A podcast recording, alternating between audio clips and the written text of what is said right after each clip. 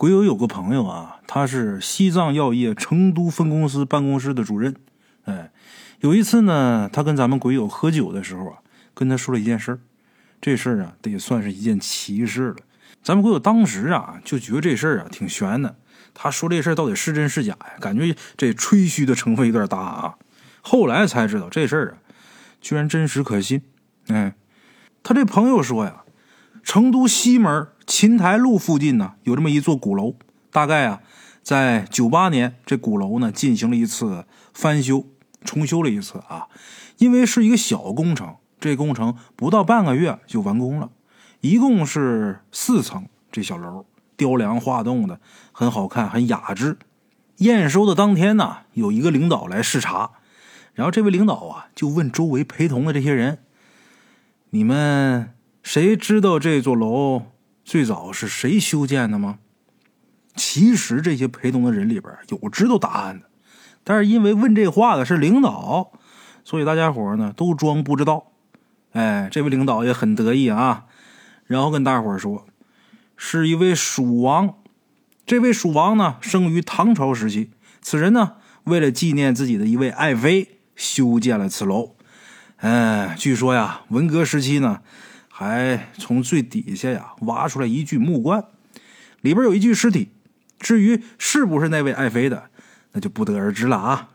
不过后来这棺材啊，不翼而飞了，因为当时社会动荡，也没人去追究。直到今天呢，也没有什么下落。哎，这位领导侃侃而谈，最后提出了一个建议。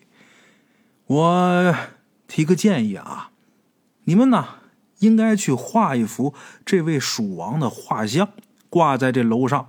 以后有游人上来观瞻的时候，也知道这个楼始建者他是何人呐？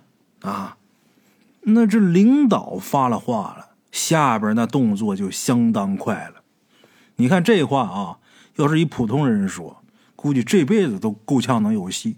领导发话了，没到三天，这画像做好了。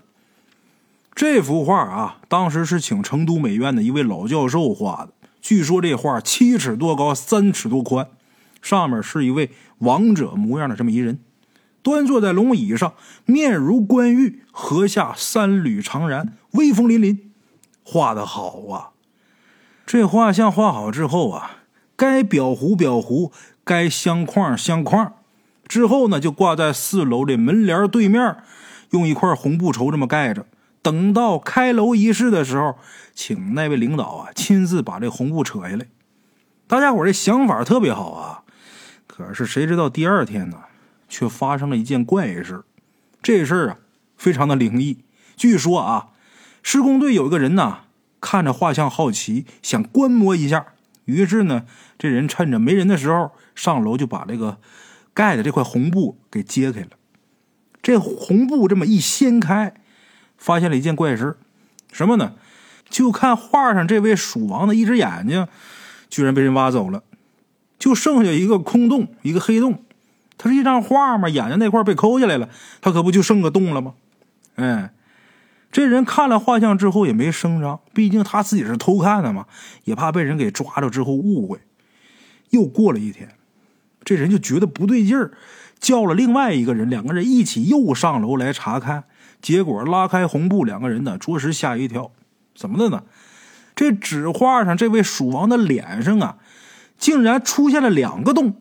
昨儿看是一个，今儿俩多一个，等于说昨天剩下那只眼睛。也被人给挖走了，俩人心里边害怕，赶紧喊其他人来看。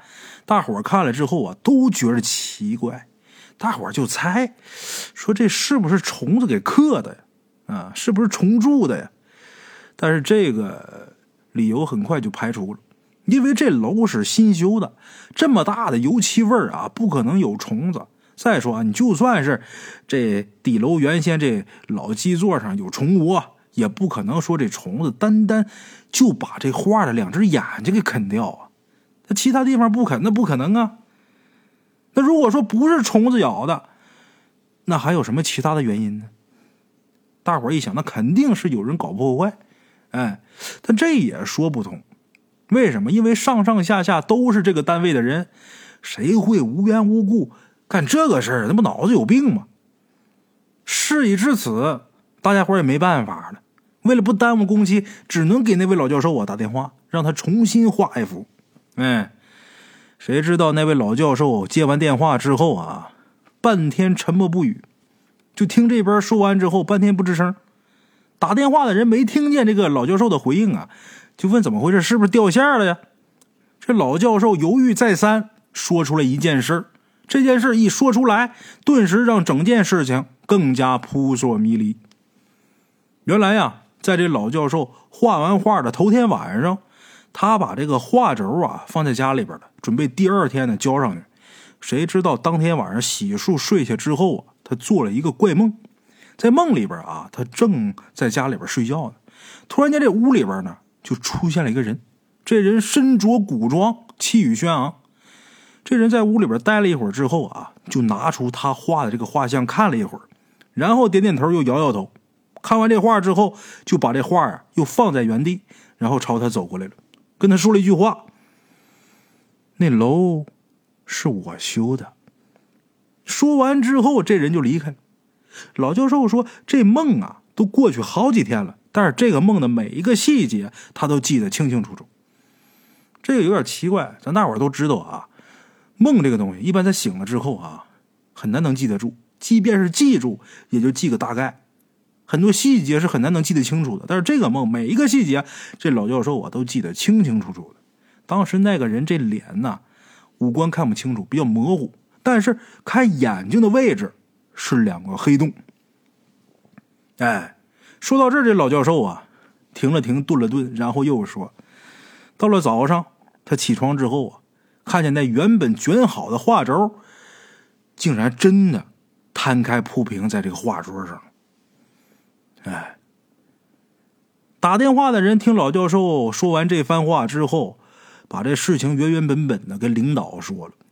领导碰到这事儿也蒙圈呐，跟大伙儿说这事儿啊，你们酌情安排就得了。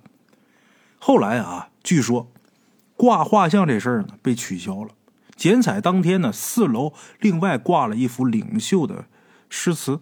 哎，这事儿呢发展到这儿，似乎就结束了。但是据咱们鬼友的这位朋友说啊，后来呢，他还听到一件事，这事儿更加离奇。当年从打这个鼓楼底下挖出来那具木棺之后，不是失踪了吗？这事儿是千真万确的，直到今天那木棺也没找着。但是从当年挖棺人那儿传出来一件事儿，挺邪乎的。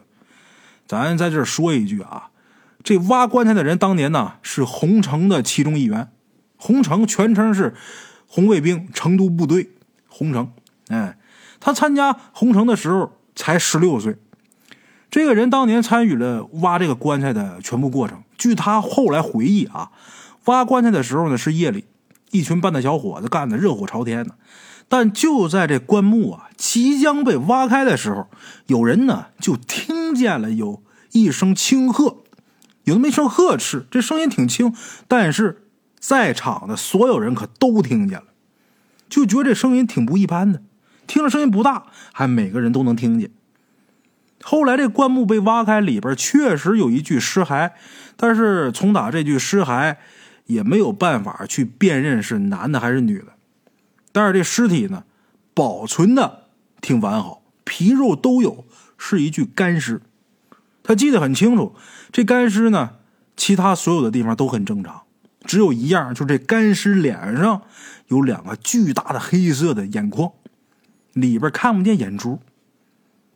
而且这棺材附近呢，还找着一尊墓志铭，上面这个字迹很模糊，但是提到了一个内容，大致的意思就是，这具尸体就是这座鼓楼的始建者，当年不知道为什么，也不知道什么时候得罪了一位蜀王，之后呢被施以酷刑，活生生的。把双眼给剜掉了，哎，这个棺木挖出来之后啊，这群半大孩子，其中有胆儿大的，就把这尸体抬出来游街示众，闹腾了整整一天呢。后来这尸体究竟去哪儿了，没人清楚。不过呀，这人最后说了一件事，什么呢？就是当年抬着尸体游街的几个人啊，没过多长时间，这些人在黑夜当中眼睛都瞎了。当年到处都是乱糟糟的，也没人关注这些事最后呢，还是去看过其中一个眼睛瞎的人，才确定这事儿是真的。哎，照这个人说啊，照他的说法，就是在某天夜里边，他正躺床上睡觉呢，突然间就梦见一个个子很高的人，身上穿着古装，穿着这个古时候的衣裳，来到他床前，说了一句话：“血债血偿。”说完之后，就伸出手把他的眼珠子往出抠。哎，做梦，等梦醒之后，就发现眼睛看不见了。哎，当时在梦里边，这眼珠被抠出来的感觉呀，很清楚，就感觉是现实当中自己经历了这件事情一样，很残忍。在这个梦里边。他被挖眼睛之前，他看来的这个人，五官看不清，但是能看清眼睛有两个黑洞，就是他们抬着游街示众的那个尸体，应该是，但是那尸体是干尸，来的这个人呢，看着可不像干尸那个样，看着威风凛凛的。哎，这个对尸体不敬啊！别看是多少年前的干尸，但是一样也是招了报应了。再给大伙说一个关于对。佛像不敬，最后啊自己也是遭报应的这么一个故事啊。这故事啊是我微信里的一位好友给我提供的啊。这故事很短，他说：“大圣，我是八一年的，在他十三岁的时候，他小的时候，他很调皮嘛。每年寒暑假的时候都去他姥姥家。他姥姥家那地方呢是矿区，那时候他父母他们啊都已经住楼房了。不过他姥姥家呢还是在过去的棚户区平房，都是山区，因为这矿区靠着山。”这个每年放假的时候，他妈妈呀就把他往他姥姥家送，然后他在了他姥姥家就跟几个小伙伴经常一起去玩，往这山里边走。小孩手脚不老实，毛毛愣愣的，手里边拿一个木棍走到哪儿呢，看见什么就打什么。那天呢，他就走到一个山坡上，就看见一排佛像。佛像就是过去，这佛像是怎么事呢？当时他不知道，他说好像是谁家不供了，然后就放山上了。其实这个是这么事儿啊，就是有一些人家供佛像的，后来不愿意供了，或者因为什么原因不能供了，没办法，或是把这佛像送到寺院里边哎，如果这个寺院人要不收的话，没有办法，就只能往高送，往这高山上送，找一个清静的地方，哎，给放到那儿。他看见的那一排啊，就应该是这些人家不供的佛像，淘气嘛，手里边拿根棍儿，就把这些佛像都给打碎了。他记得最清楚的就是一个佛像下边，它不是空的吗？这佛像这个底座那有一个小洞，哎，这佛像肚子是空心的，得装心嘛，所以是空的。他就把这个木棍啊，就插到这个佛像肚子里边玩，然后把这个佛像的头啊就给捅碎了，从下边插进去的，然后打上面这棍出来了，佛像脑袋给捅漏了。当时他也没什么感觉，就回家了。过了几天呢？他就去他们那儿，呃，那个电影院去玩去。这个电影院就是过去这个矿区里这老电影院，三层楼高，哎，整个都是水泥建筑。那时候也不放电影了，就是老年活动室、打扑克、下象棋什么的。因为热闹嘛，他也总去玩去。这楼不是三楼嘛，有楼梯，就是过去那种老楼梯。他就愿意玩什么呢？到那之后啊，到三楼就骑着楼梯往下滑。这我估计有不少小伙伴啊，就像八零后、九零后啊，都应该玩过这游戏。我小时候，我们学校那楼梯，我就没少坐着往下出溜。哎，大家伙都这么玩。哎，咱们鬼友那儿也是，大家伙都这么玩。那天呢，他刚骑上这个楼梯上去，就大头朝下掉下去了。电影院那三楼啊，就比咱们现在住的这个四楼都得高。那电影院那个房子举架高，不像咱们现在这个住宅楼。咱们现在住宅楼这举架也就三米左右呗，他那举架高得将近了小四米了，举架四米三层就跟咱们现在这个四层差不多了，哎，一下就栽下去了，刚骑到这栏杆上，大头朝下掉下去了。如果说这脑袋当时直接着地的话，那肯定就稀碎了。不过万幸一楼有两台自行车。他掉来之后，这肩膀是先刮到这个自行车这个座子上，就等于一个缓冲啊，之后脑袋才着地的。这一下他就什么都不知道了，摔懵了。当时所有人都说这人肯定摔死。通知大家伙以后，咱们鬼友他大舅当时啊是这矿上的领导，直接找矿上的车啊，那时候车很少嘛，直接用矿上的车把他给送到锦州的二零五医院脑外科。到那之后，咱们鬼友一直是打嘴里边往出吐这个血饼子，哎，到医院抢救，他有印象之后，那都是几天以后的事了。现在咱们鬼友回想，还觉得特别痛苦，就是脑袋剧痛。当时他妈抱着他就说，说他活不了了，天天在医院哭啊闹啊。有这么一天呢，他那病房就来了一个病友，这病友啊是一个得了白内障的老太太。这老太太就跟咱们鬼友他妈就说说没事这孩子过七天就好了。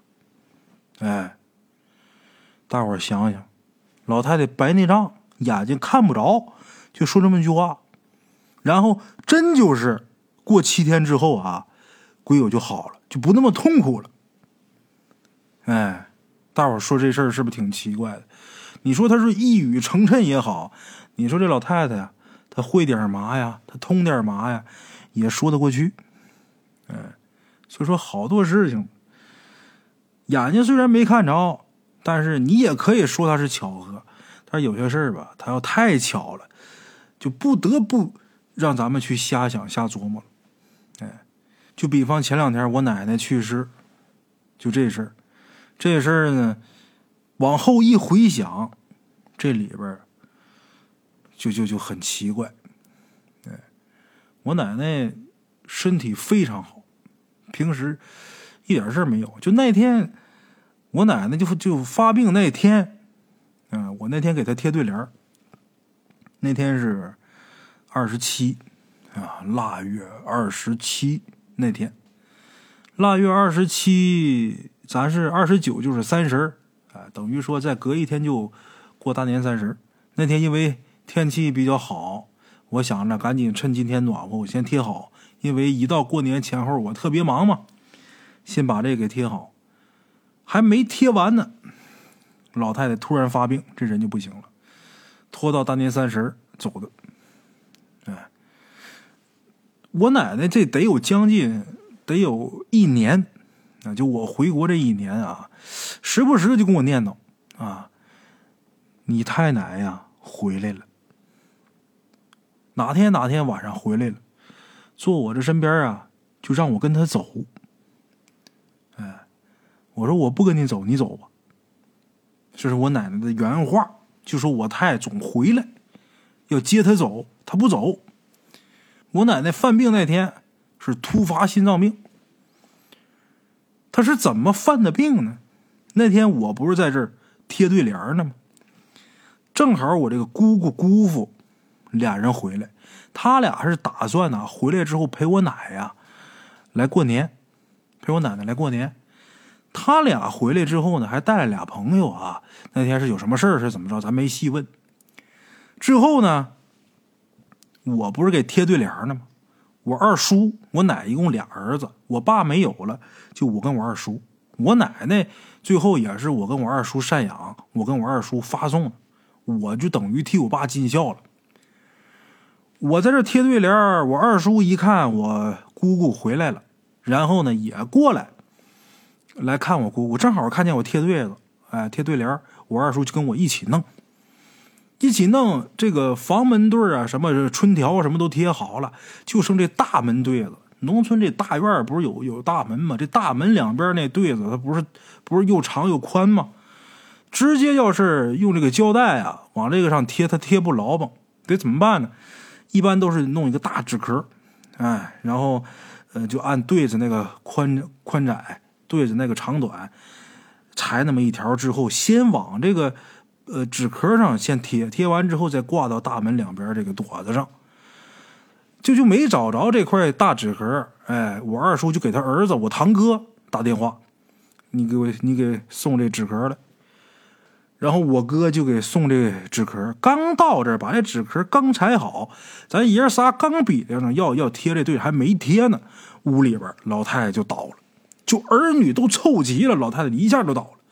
那前脚还好好的，我贴对子的时候，我奶还出来，还给我烟抽呢，还给我送烟呢。然后在这看着我贴，那都好好的。最后，这当时我奶倒的时候，在屋里边啊，就是我那大姑父的朋友在那儿。那老太太因为什么倒的？据他这个朋友说，他问我奶奶，就说：“那个大姨呀，咱东北都叫大姨啊，南方叫阿姨嘛，咱东北叫大姨。大姨呀，你这你这小柜儿不错呀。我奶屋里边有两口柜，这两口柜可有了年头了啊，那是当年分地主那时候分来的。你说那多少年？一口大的那是我爷爷我奶奶的。”一口小的那口小柜是当年我太奶的，我太奶去世之后，这柜我奶奶拿过来了。哎，这这这人就问说：“大姨啊，你这口柜不错呀，就指这小柜儿，你这小柜儿不错呀。”我奶就说：“啊，那是当年我婆婆给我留下来。”就说这句话，说到当年我婆婆，她不是总做梦说我太奶回来来接她吗？那天。说当年我婆婆给我留下来，刚说这句话，一下人就倒那儿了。就这事儿就很邪性。本来人好好的，哎，你要是说不知道前面那些事儿，你光看着后边的这人倒那那会儿，可能是说这话也没什么毛病。但是前面一有那些回，老太太总说这个，再跟后边这两边这一对，他这俩事儿碰一块儿了。你说的是巧合，你也说得通，但是我就总觉得这不是巧合那么简单，就总感觉这是我太奶来把我奶奶给接走了。这事儿不是没有过，之前呢，我奶奶的兄弟媳妇儿，就是我的舅奶，我爸爸的舅妈，我的舅奶，我奶奶的兄弟媳妇儿，当年没有的时候。就出过这么一回事是怎么回事呢？那老太太呀，当时是在女儿家住，准备在女儿家过年，好像也是腊月二十九，不是大年三十，我记不太清，反正是往山上抬的时候，是我去跟着抬的，这我倒记得住啊。咱就说老太太没有的时候有多邪性，老太太呀，在她女儿家的炕上坐着，那炕给收拾的利利索索、暖暖和和的，老太太穿的干干净净的，在这炕上坐着，在炕上坐着，坐着坐着，老太太突然间穿鞋下地就往出要走，这时候这个女儿就问：“妈，你干嘛去？”老太太就说：“你爹赶上车来接我了。”老太太穿鞋就往出走，然后他女儿跟这个他姑爷。俩人就拽着老太太，但这老太太这时候已经走到这个院子中间了，眼看要到大门口了，那能让老太太这这死冷寒天的往出走吗？哎，女儿跟姑姑眼就出来拽，一人拽一条胳膊，老太太一下就仰过来，这人就死了，一下就完事儿，就感觉这魂出去了，这人这尸身留下了。哎，以前就有过这事儿。所以说，我就感觉我奶奶这事儿，她肯定是也是有蹊跷，嗯，这当然自己不能给自己家看这些个事儿，自己也不能说给自己家当先生。我为什么说我前两天上一期故事，我说都扒我一层皮？其实伤心难过那是必然的，但是心里边也不那么太难过。为什么？因为老太太生前，我对我奶奶呀，我咱不敢说你多么多么孝顺，但是我对我奶奶一点亏欠都没有。我我自我感觉我这个孙子做的还挺合格，挺挺那什么的，是吧？挺够用的。然后活着的时候，咱该孝顺也孝顺，该孝敬也孝敬了，对奶奶也也好。所以说，老太太也八十三了，走了。你说你心里能有多么多么难过？也没有。但是想肯定是想，那是两码事。到这时候了，说白了，你要小的时候可能说心里承受不了，但是到了现在这个年纪。你到了该扛事儿的岁数了，你经这些事儿吧，也就不会太那什么。那为什么说扒我一层皮呢？我奶奶是大年三十咽的气，大年三十咽的气走的，好歹是让我们把这个三十那顿中午饭吃完了。嗯，那天也明白过了，什么都明白，该见的人都见着了。哎呦，老太太还挺开心，还乐了。中午呢，我妈给熬了一碗粥，我奶奶喝了半碗，没当饿死鬼，也吃了饭了。等到下午晚上将近七点的时候，老太太走的。大年三十，火葬场、殡仪馆不开门。现在就是你说，我想花多少钱？我说我我我不想练，我就想整着卖，不好使。你有多大能耐都不行。现在你必须得火葬，得练。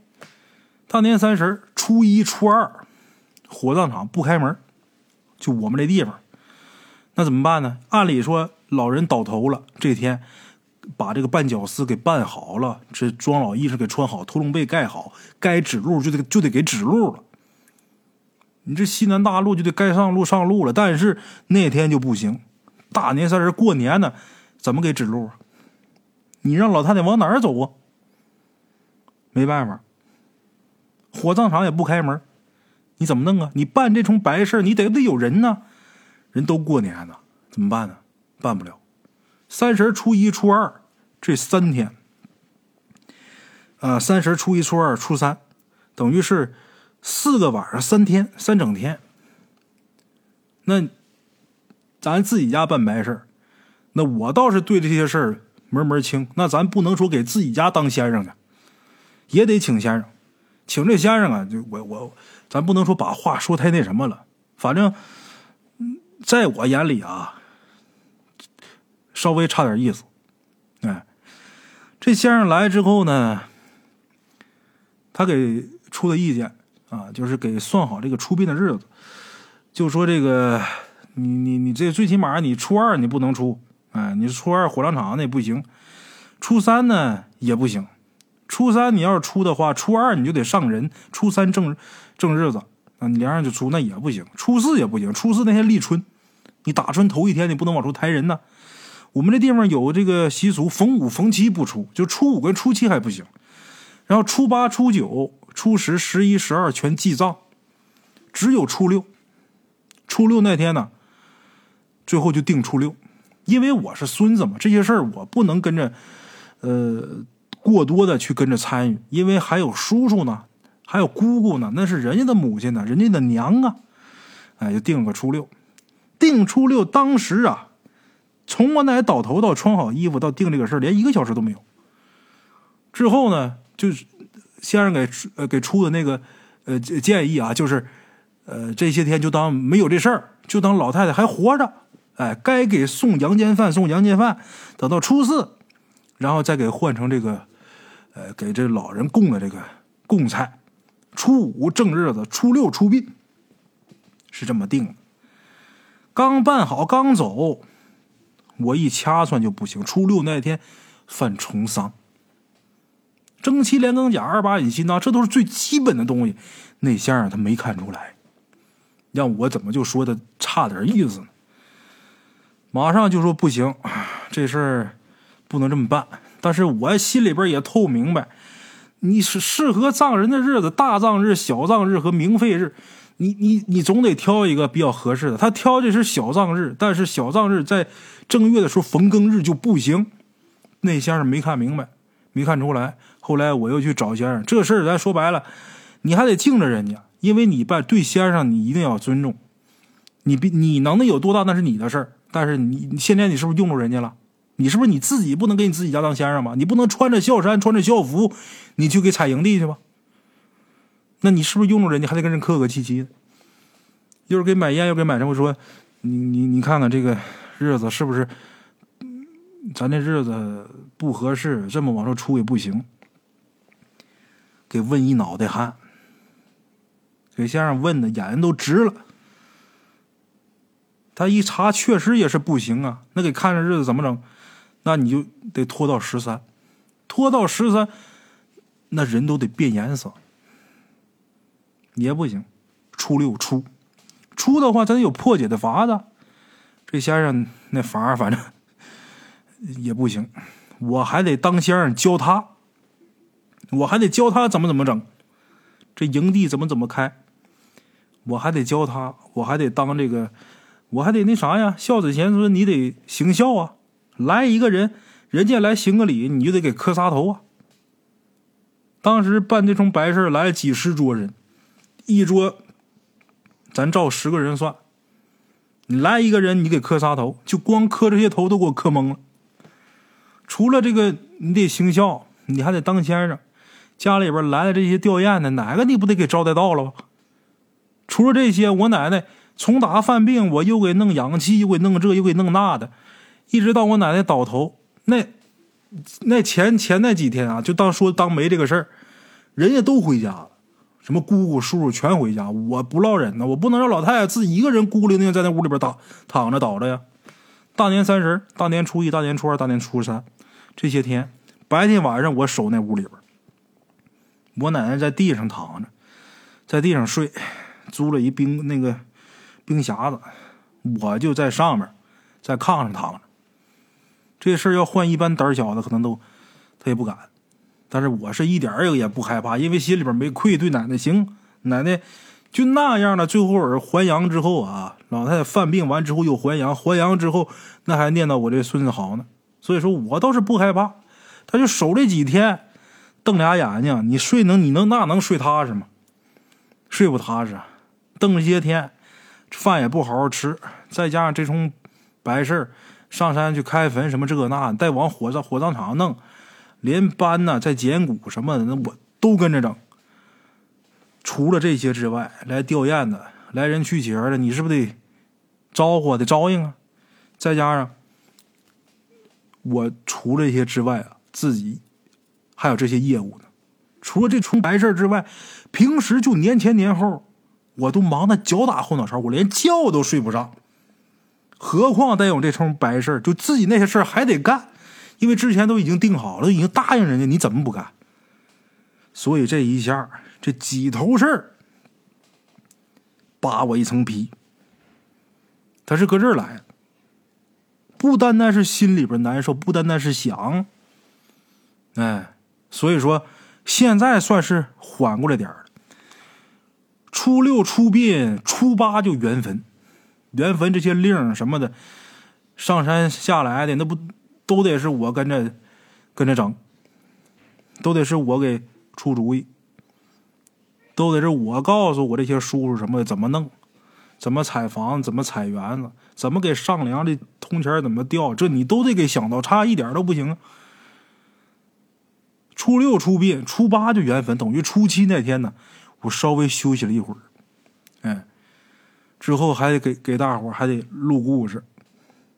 这两天这故事录的慢了，有不少这个微信给我发消息着急催更的啊。要么要不叫这个，我这今天这故事里边这些废话我也不能说。哎，行了，就是闲话少说吧。其实总体想跟大伙说的就一个意思。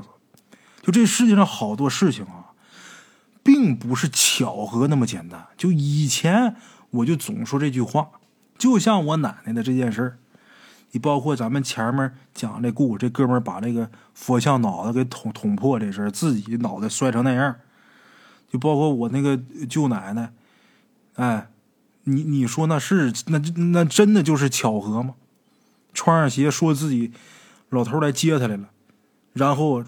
到院子里边，俩人这么一一拽胳膊一搀，这人一下就死。你说那真的就那么巧吗？我觉得不是，冥冥之中这阴阳，它就是通着的。啊，好了啊，今儿大圣就说到这儿，今天就这些，咱们下期见。